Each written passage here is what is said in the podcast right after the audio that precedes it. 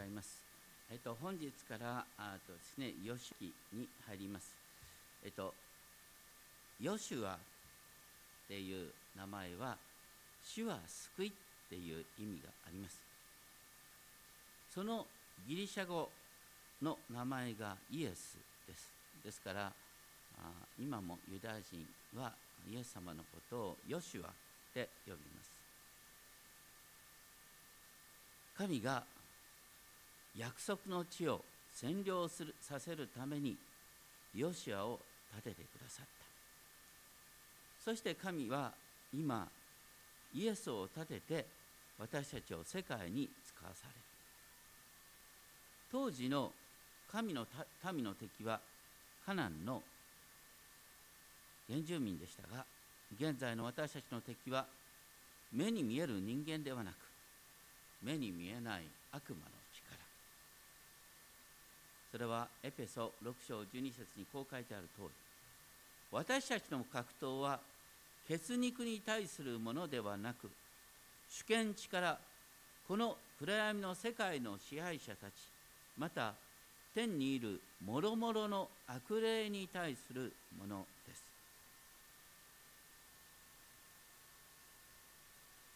先日ですねアメリカで新しい大統領の誕生でその就任演説がどんなものかっていうのがね話題になりました。名演説いろいろあるんですがですね1933年、えー、世界大恐慌の真っ只中アメリカの失業率が25%に達していた時に、えー、大統領に就任したフランクリン・ルーズベルトの就任演説は有名です。The only thing we have to fear is fear itself. 私たちが唯一恐れるべきなのは恐れそれ自体である特定できない不合理な正当化できない恐怖テラーが私たちの前進を前進しようとする思いを麻痺させる尻込みすることから前に進もうとするその努力を恐れが麻痺させてしまっている。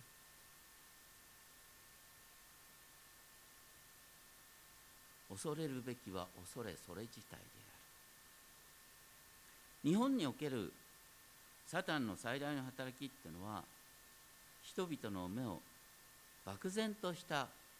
恐怖に釘付けにし主に信頼する一歩を踏み出させなくすることかなって思います。最近ですね遠藤周作の「沈黙」が映画化され上映されています。これ大体僕の時代の人々はほとんどがみんな読んでる本なんですね。沈黙とは何かっていうと神は忠実な信徒が死に直面していても沈黙したまま。と思える状況を至る所で描いてい。るそしてついには主人公の神父ロドリゴは日本人の信者の命を守るために踏み絵を踏んで帰郷することに。お前が信仰を捨てなければ次から次と人を殺すんだと言われて信仰を捨てる。古代教会以来ですね殉教者の血が流されるたびにかえって福音が爆発的に広がったと言われますが日本だけは例外です。1700年代初めの幕府の権力者新井白石の記録では20万人から30万人もの人が日本で殉教の死を遂げたとさえ言われている。歴史上はそういうのはですね死の恐怖に勝利したという美談として伝わるのに日本ではですね伝統に背いた呪いかのように伝えられる。それは世界的には非常に珍しい現象です。しかも当時のキリシタン弾圧の先頭に立っていたのは大目付、まあ、警視庁長官のような人ですけれどもその大目付の井上正成。彼自身も転びキリシタンであったと言われ。るで彼の配下で働いた人もみんな転びキリシタン信仰者の真理を熟知していた。これほど巧妙で残酷な迫害が行われた国はないのかもしれません。しかも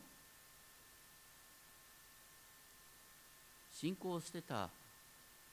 神父たちはその後どうなったと思いますか？幕府によって雇われるんですよ。何のためですか？キリスト教を絶滅させるためです。その時踏みを踏んですぐ進む話じゃなくて彼らはサタンの手先にさせられたんです。みんなそうです。甘い話ではありません。そしてだから日本でクリスチャンになるってのは恐ろしいことなんだよねって感じのことがこの江戸時代からねあの5人組制度っていうのは隣をねこう見張りながらね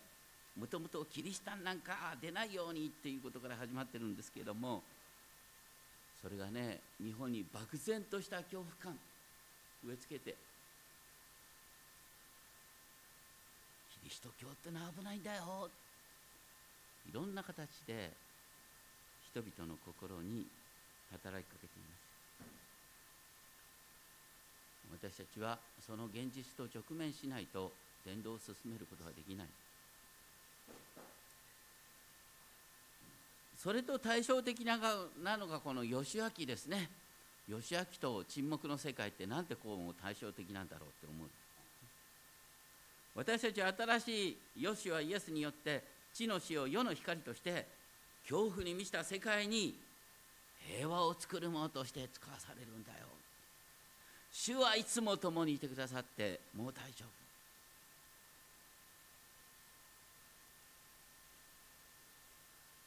このヨシア記の文脈の中からですね改めて日本選挙の失敗っていうこともですね振り返ってみたいと思います。このヨシア記ですね。モーセが死んだ直後主はヨシュアにこのヨルダン川を渡り私がイスラエルの人々に与えようとしている地に行けと命じる。イスラエルの民はかつてですねカナン南部の荒野から約束の地にですね侵入していけって命じられた時カナンの人々はみんな体格が大きいし、我々は絶対勝てないと言って尻込みして40年間ですねさまようことになった。しかし今ヨルダン川を渡れっていうのはある意味で、ね、カナンの人々の前に退路を断ってですね、えー敵の勢力の前に身をさらすことです。でも主が共にいるから大丈夫なんだよって言われる。一章三節。あなた方が足の裏で踏むところはことごとく私がモーセに約束した通りあなた方に与えている。ね。足の裏で踏んだところは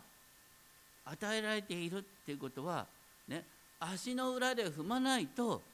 その血が与えられているっていうことを体験できないんです。私たちは恐れに打ち勝って足を踏み出さない限り神が示してくださる祝福を体験することができない。そして今ねヨシアをとイスラエルの民に与えられようとしている地はイスラエルの占領地ばかりかですね。シリアレバノンヨルダンを含むユーフラテス南部の広大な領域です。そして主はヨシュア個人にですね一章五節一生の間誰一人としてあなたの前に立ちはだかる者はいない。と途方もないことを言った。でこれは私たちすべてのクリスチャンに対する約束である。神が私たちの味方であるなら誰が私たちに敵対できるでしょう。ローマ8章31節。神が私たちの味方であるなら誰が私たちに敵対できるでしょうと書いてあるとそしてその根拠として私はモーセと共にいたようにヨシュエをあなたと共にいよう。私はあなたを見放さずあなたを見捨てない。ですから私たちもね見放されるとか見捨てられる。ということを恐れてですね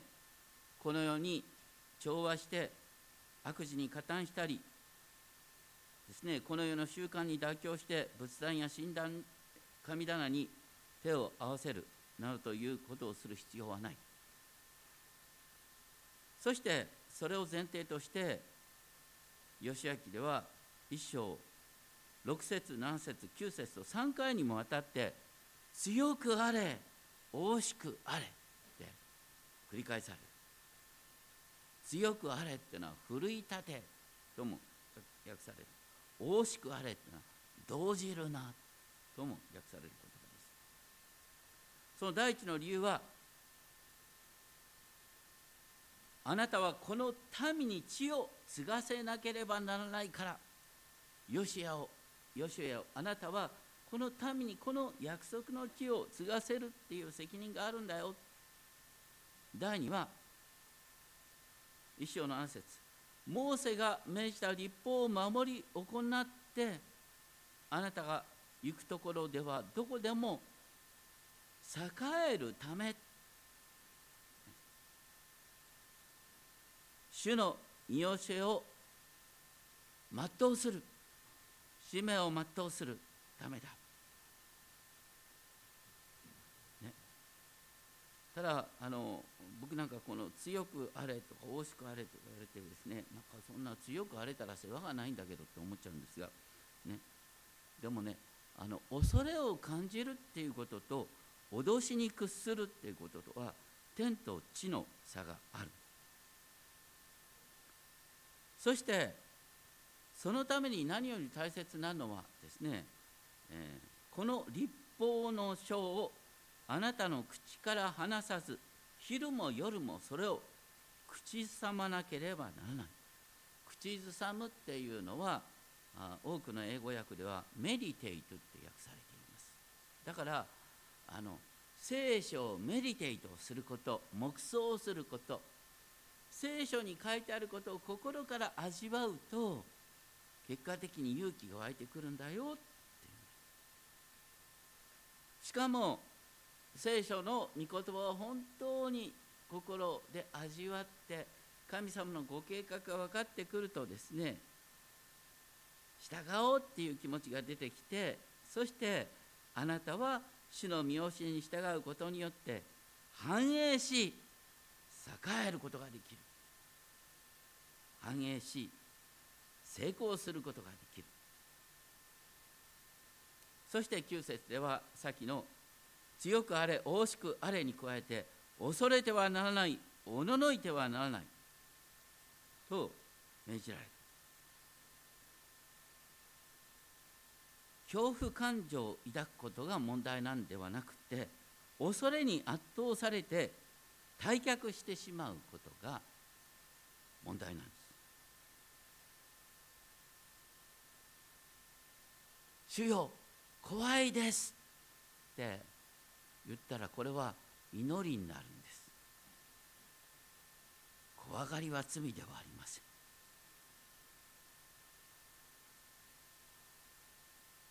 主よ怖いですって言うことによって私たちは主からの力をいただくことができる。あなたの神主があなたの行くところどこにでもあなたと共にあるという約束が保証されている。多くの人はですね行いの命令ばかりに反応して自分をこう元気づけてですね失敗して自己嫌悪に陥るなんていうことがあるんですけれども聖書は神の愛と真実の物語なんです。それを黙想し腹の底で味わった結果として主の命令を実行したいっていう思いになる。だから聖書の御言葉を味わわずにいや私は行動でなんていうのはとても危ない。ですしかも私たちが使わされる主によって使わされるっていうのを言いますけれどもね。神が共にいてくださるっていうのはあ何でも自分の願ったことをあやってごらんなさい。神様は成功させてくださるって話じゃないんですよ。ここに書いてあるのは主があくまでもねヨシュアに与えた使命でしょ。イスラエルがねカナンの地に神の国を建てる。カナンの地に神の国を建てるという目的のために使わされる。だからご利益を求めるものとは違う。私たちはねこれは私たちの場合はですねこの世に使わされて神の愛を広げる、ね、愛の交わりを築いていく。それが私たちがね、気づくように召されている神の国です。そしてそこには人知を超えた祝福がある。そういう中で一章の11節から書いてあるのは、まずですね食料の準備をしなさいって言うんですね。やっぱりね大切なのは準備ですよね。神様が共にいてくださるっていうことの中にですね神様はその準備段階から導いてくださるっていうことがある。でもう一つ大きな準備があった。それが一章12節からのところですけれどもですねすでにですねイスラエルのうちのルベンガドマナセっていうですね3つの部族にはヨルダン川の東側の地が相続地として与えられている。でもですね、えー、民数記32章にありましたけれどもねヨルダン川を渡って西側約束地を占領するにあたってですねルベンガドマナセの半分の部族は一緒に行け、家族を置いて、ね、前線に立ちなさいって命じられていた。でそのことが今ここで改めて確認される。どうしてねだってあの家族を置いていくっていうのはとても危ないことなんですけれどもでも何より大切なのは主の命令に従うということともう一つはイスラエルの十二部族の一致が保たれているということが何よりも大切だったんです民の一致が大切ということ。ですそしてこの三部族の代表自身がですね18節を見ると本当にヨシアの命令に絶対に従うということをですね約束してヨシアに向かって強く大しかってくださいと言っているこれによってイスラエルの一致が保たれた。どんな国も共同体も敵の攻撃以前に内輪の権力闘争から崩れ始めると言われます。戦国時代の日本でですね宣教したのはカトリックのイエズス会ですけれどもその宣教が非常にですねうまくいって成功しているのを見て他の宣教団体もですね他のですね修道会も日本選挙に入ってきた。でそういう中でいろいろとですね路線争いが出てきます。イエズス会というのは非常にですね日本の文化だとか権力機構をとても大切にしながら慎重に進めていったんですけれどもその後に入ってきた修道会が結構大胆なことをやりすぎちゃって結局豊臣秀吉の逆鱗に触れるんですね。であの大迫害があるということになっていきます。もうちょっと慎重に進めていったらなんていうですね文献もいろいろとあります。で、えー、その上で今度はですね義明にまた戻りますけれどもですね2章でですねあの面白いことが出てくる。その2章でラハブさんっていうね人のことが出てくるんですけれども、えーと、ヨルダン川を渡ってですね、えー、すぐのですね大きな町エリコ、英語で言うとジェリコ。ジェリコの戦いね。ジェリコ。なんだ。まあいいや、まあ、とにかくですね、えー、ジェリコエリコ偵察のために2人のスパイを使わす。でそこにですね不思議にも偵察の様子を省くかのようにね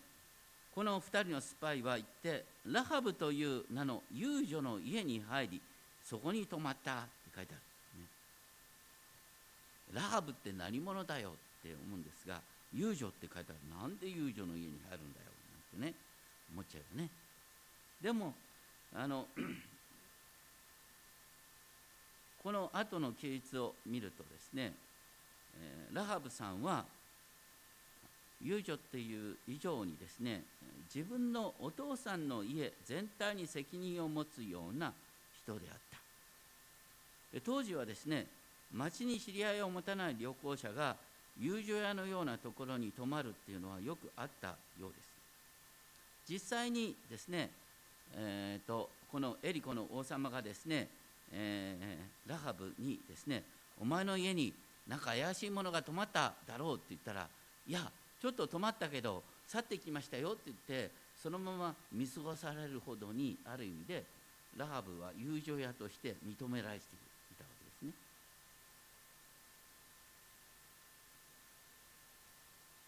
それにしてもこの遊女ラハブは命がけで2人のスパイをかくまっ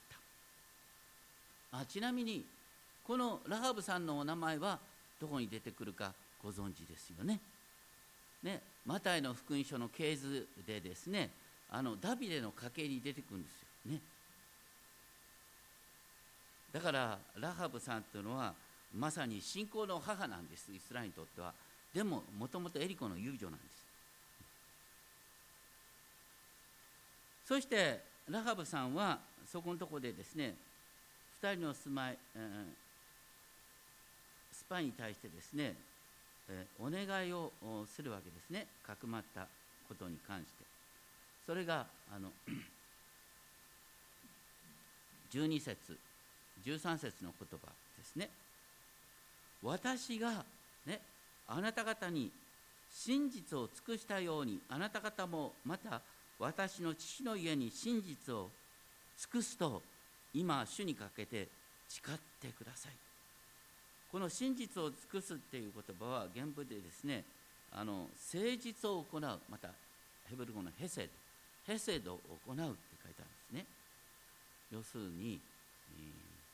ー、きちんと本当に神様にある契約を守り通してくださいっていうですね実は極めて聖書的な表現を使ってるんですねラハブさんは。どこでそういうことを習ったのかと思うぐらいなんですが、ね、そして確かな証拠をください確かなっていう言葉もこれもヘルボ語で大切なエメットっていう言葉が使われてるんですね。で私の父母兄弟姉妹また全ての彼に属するものを生かし命を救い出してください、ね、聖書の用語でね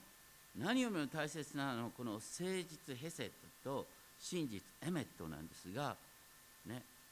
この2つの言葉彼女がヘブル語を話したのかな話せるのかなと思うんですがどちらにしてもですねこのヘブル語に訳される言葉を使いながらまさに聖書の教えを知ているかのようにすがっている。これがすごいな。でそれに対してですねこの2人のスパイもですね応答するんです。私たちの命をあなた方のためにかけよう。もし私たちのことを漏らさないならという条件をつけて主が私たちにこの地を与えてくださる時私たちはあなたに真実と誠を行う。これはヘセとエメットを行う。ラハブのこの大切な言葉をそのまま受けて、ね、あなたの言う通り神様にある真実誠を守るよって応答したんです。そして17節の言葉はちょっとなかなか理解しにくいんですがこれはですねあなたが、ね、この条件を守るなら誓いをが有効だけどもし私たちの約束を守れないなら誓いはなくなるんだよっていうある意味で警告なんです。その警告の内容が18節以降に書いてある、ね、それは窓に赤い紐を結びつけるということ、ね、それを目印にする。で家族をみんなを、ね、その赤い紐のついた部屋に集めておいて、ね、スパイのことは黙ったままにしておくということ。そして2人のスパイは無事にですねあのヨシアのもとに帰ることができました。そしてエリコの町にある恐怖を伝えることができました。内外の情報に詳しいラハブが命を懸けてスパイをかくまって逃亡を助けた。そこにですね彼らはねそしてこのラハブと一族がですね主の救いを求めたっていう事実にイスラエルの民は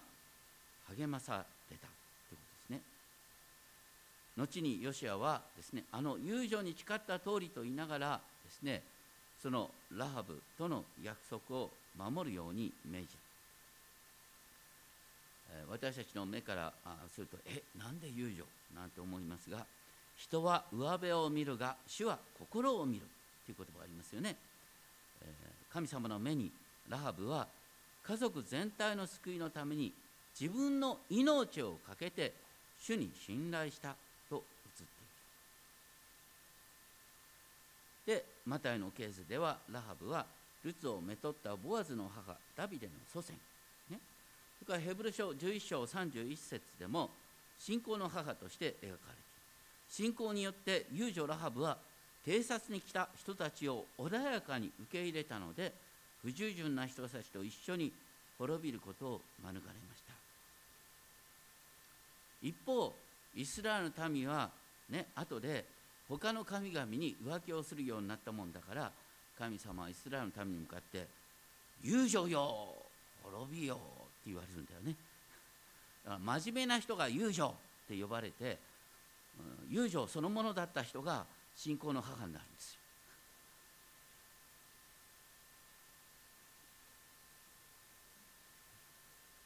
私たちはどっかでね敬虔なクリスチャンって見られることを求めるかもしれないけども何のことがない。神様に喜ばれるのは必死に主にすがった人。ラハブは必死に主にすがっただけなんですある意味でエリコの町を売ったエリコの町にとってはとんでもない人間なんです。裏切り者なんです。ね周りから裏切り者なんて言われることを恐れるな。ということですね。面白いのはここでねラハブは何であの2人のスパイをかくまったのかっていうとですねこのイスラエルの神の偉大さ誠実さ真実を伝え聞いていたんです。だから どういう噂が流れているのかっていうのはとても大切なことなんです。日本のですねあの戦国時代江戸時代の戦況がああいうふうな悲劇になったのはどうしてかっていうとある意味で豊臣秀吉だとか徳川家康が国際情勢をよく聞いていたからなんです。何かっていうとスペインがですね何をやったかってちゃんと聞いてるんですよ。スペインがその前にあの中南米に押しかけてって金鉱脈を掘るためにねメキシコの文明をねなくしまたインカ帝国をですね廃墟にしで一緒に行ったのはカトリック教会なんです。でそのちょっと前にですね日本に来るちょっと前に、スペインがフィリピンを占領してましたよね。どうやって占領したか知ってますか？連れて行ける軍隊の数は非常に限られているんです。でもカトリックの、ね、神父が一緒に行ったんです。で強制的にカトリックに改宗させるんです。そうするとカトリックにおいて 面白いのはね救いを与えるのはあの神父が行うことができる奇跡サクラメントなんです。で誰かがね自分の在籍感を感じた罪を犯したって思ったら神父に告白して許しの宣言を受けて初めて許されるんです。だから神父から許しの宣言を受けないと地獄落ちになっちゃうんです。だから彼らは神父個人との関係を何よりも大切にし神父個人を神であるかのように崇めるんです。それを利用してですねスペインはフィリピンを支配したんです。それを聞いてるんです。だから秀吉は頭が良かったんですある意味で。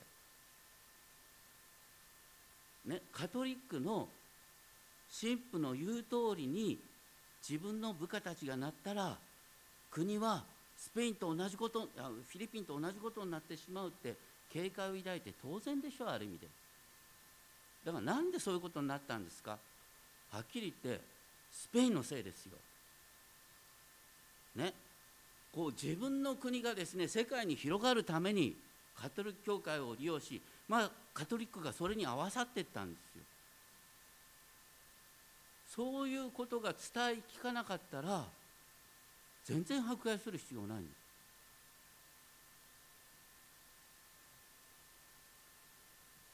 す。だから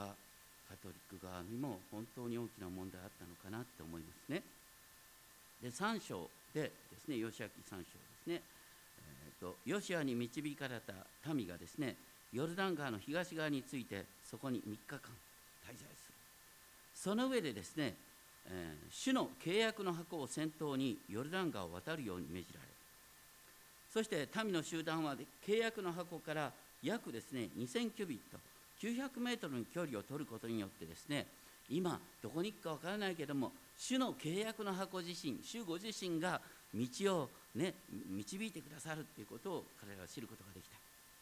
そこでヨシアは民に向かってですね主があなた方のうちで不思議をこれから行われるよって言うんですね。そして11節でですね、えー、言われるのは、ね、ヨルダン川っていうのはあのこの時期とてもですねあの川の流れがすごく多いんです。普通私たち観光に行くとあこんなちっぽけな川なんて思うんですがこの時期は実は3月4月の時期なんですね。これはヘルモン山の雪解け水がわーっと流れる時期。そしてその前が雨季ですからあの普通の時と全然この水量が違うんです。でその時にですね11節全地の主の契約の箱がヨルダン川を渡ろうとして全地の主の契約の箱がヨルダン川を渡る。要するに主がヨルダン川を渡るっていうねそして13節主の箱を担ぐ祭司たちの足の裏がヨルダン川の水の中にとどまるとヨルダン川の水は上から流れ下ってくる水がせき止められて席をなして立つようになる。要するに危険な流れに足を踏み入れるまで主の宮沢を見ることができない。危ないって思ってて足を踏み込まなかったら水はせき止まらない。だから足を怖くても一歩踏み込め。そしたら水は止まるんだ。ですね。そして15節16節では箱を担ぐ祭司たちの足が水際に浸った時上から流れ下る水は突っ立ってはるか彼方にあるアダムっていうところになって席をなして立ったこのアダムっていうのはこの辺りからですね30キロ近くもですね上流のあのヤブクの私の近くヤブク川の近くだったんですね。そういうところで席をなして立ってそしてあの水が止まった。この水は席を通して席をなして立ちそしてイスラエルのイスラエル全体は乾いた地をですね、えー、渡った。乾いた地を渡るっていうのは、ね、かつて、えー、モーセに導かれた民がですね、ま、海が真っ二つに分かれてそして乾いた地を歩いたっていうことを思い起こさせる表現です。そして、えー、民は16節後半から民はエリコに面するところを渡った。主の契約の箱を担ぐ祭司たちがヨルダン川の真ん中の乾いた地に立つうちに、ね、これもねあの恐怖を覚えさせる表現なんです。エリコに面するところを渡るってことは、ね、エリコから攻めてきたら大変なことになるってことですね。しかも主の契約の箱を祭司たちは川の真ん中に立っていなければいけないとね。いつ席が消えて水が流れてくるかわからない。でも主に信頼して立ち続けろって言うんですね。今日のタイトルは「恐れるな。私があなたと共にいるから」ですね。イザヤ書41章10節の言葉ですけれども「恐れるな。私があなたと共にあるから」この「から」が大切なんだよね。私があなたと共にあるから恐れなくていいよということなんですね。ただしねこう主の契約の箱が先立つっていうことは聖書が先立つってことでしょ。どういうことかっていうとね聖書のストーリーが先立って導くんであってね聖書の教えがまずあってでそれに従うとあなたのね計画は成し遂げられるっていうことを言ってるんです。あの かつてのですねカトリック宣教がやっぱりまずかったのはやっぱり神の国を建てるっていうよりはあのスペインの意図と非常に絡まってたんですね。そして修道会がそれと色と絡まってたんです。やっぱり本当に純粋な動機だけだったのかなって思えるところがある。だからね主が共にいてくださるって言った時に私たち問われてるのは自分の動機なんです。何のために使わされるんですか人を改心させて天国を保証すればそれでいいって言うんですか？そうじゃない。ね。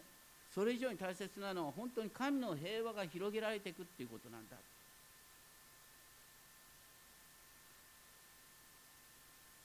信玄19章の21節22節に有名な言葉がある。人の心には多くの計画がある。しかし主の計りことだけがなる。人の望むものは人の変わらぬ愛である。人の望むものは人の変わらぬ愛変わらぬ愛というのは誠実ヘセというんですね。人は何よりも変わらない愛を求めてるんです。だからその宣教が変わらない愛を広げるってことに結びついてるかどうかっていうのが問われている。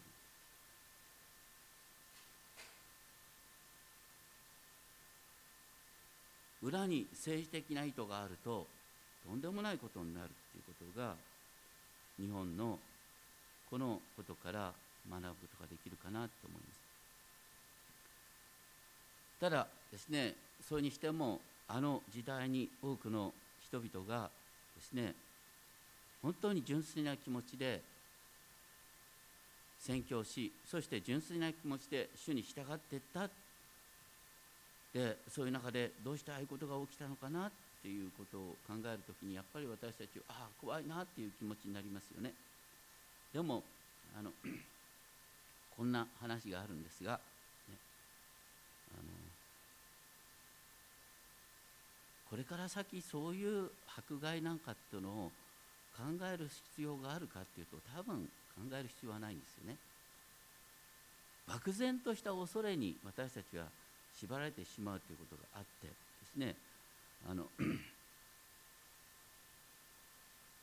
こんな原則があるんですけれども人はですねあることに意識を集中させるとその意識を集中させたことがですねどんどんどんどん拡大して見えてしまうんだって。いろんな要素があるのに意識を集中したことがすごく怖く広がってくる。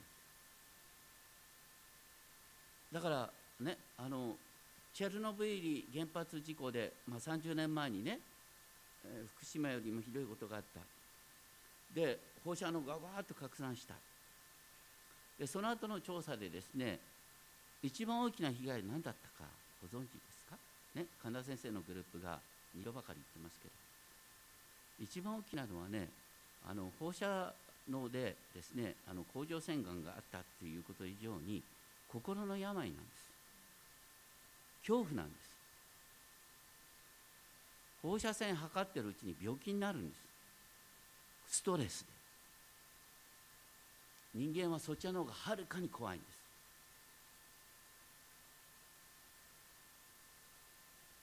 甲状腺がんを癒すことができる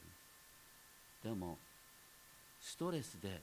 これは怖いこれは怖いこれは大変なことが起こるに違いないって思うことだけで人は病気になって死ぬんです。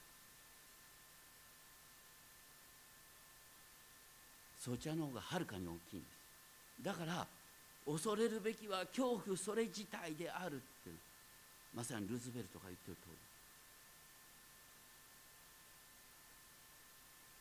り。で残念ながらあの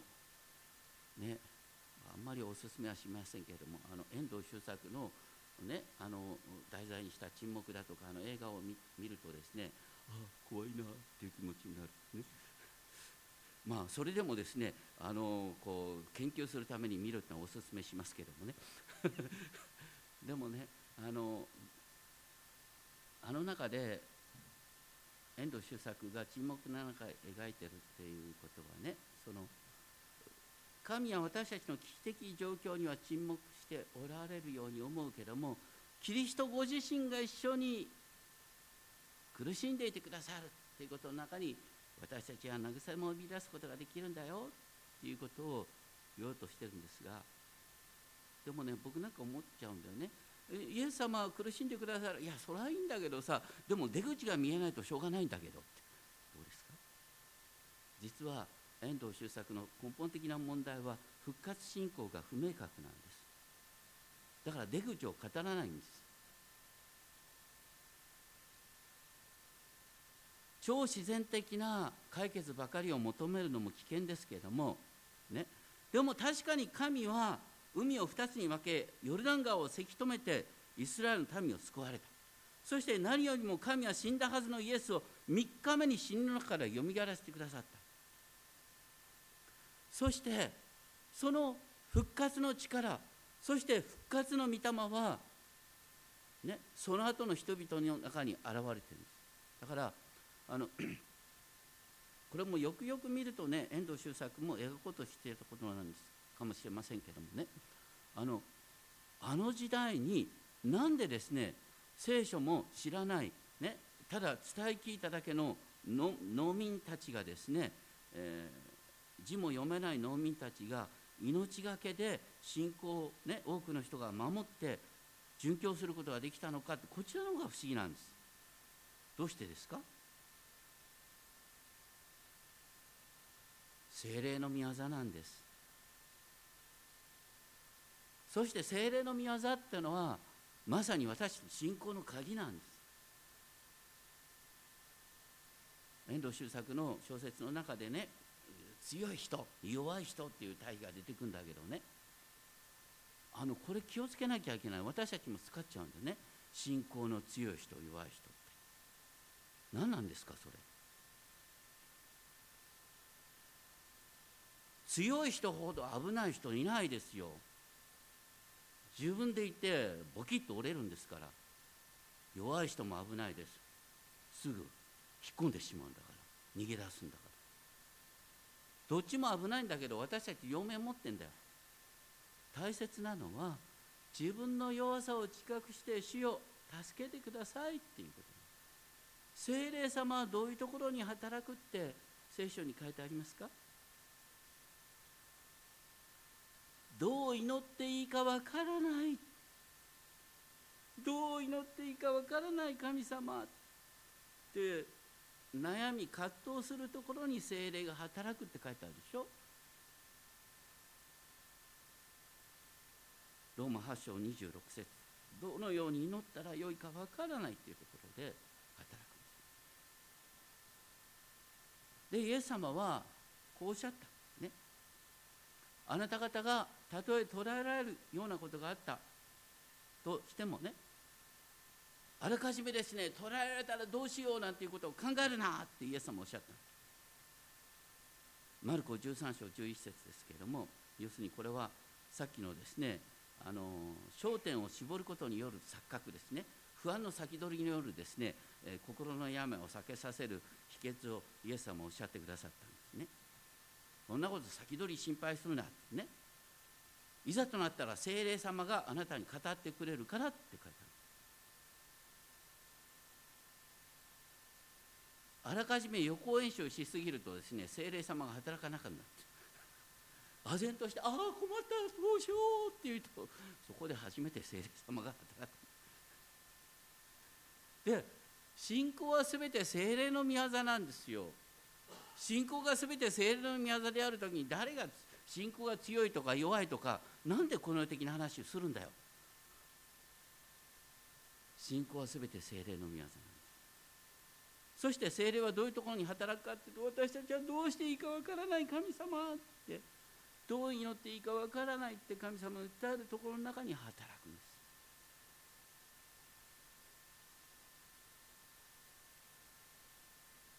それをどんな裏切り者でもどんな弱い人でも救われるっていうふうに話しちゃったら元も子もないんです。私たち悩む必要もなくなるんです。全部許されるんだとしたら。私たちはギリギリのところで悩んで主にすがる。そこに精霊様が働くんだということを本当に覚えて私たちはやっぱりヨシアにあるようにね恐れるな、ね、強くあれ主が共にいてくださると言って前進するんだよ。お祈りしましょう。天のお父様本当に怖いことがあります。しかし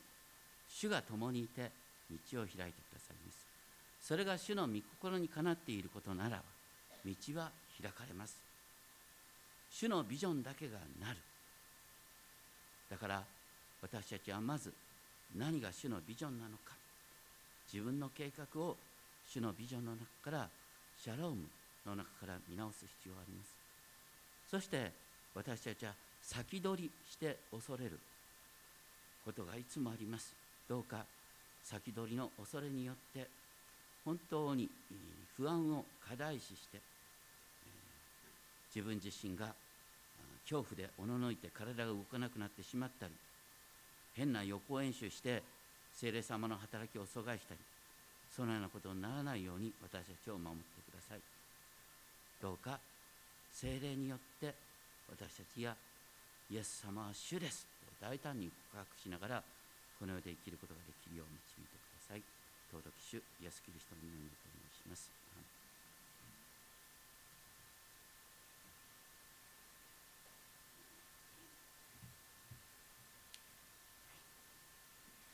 応答の賛美賛美歌290番「よろしらす」を賛美いたしましょう。賛美歌290番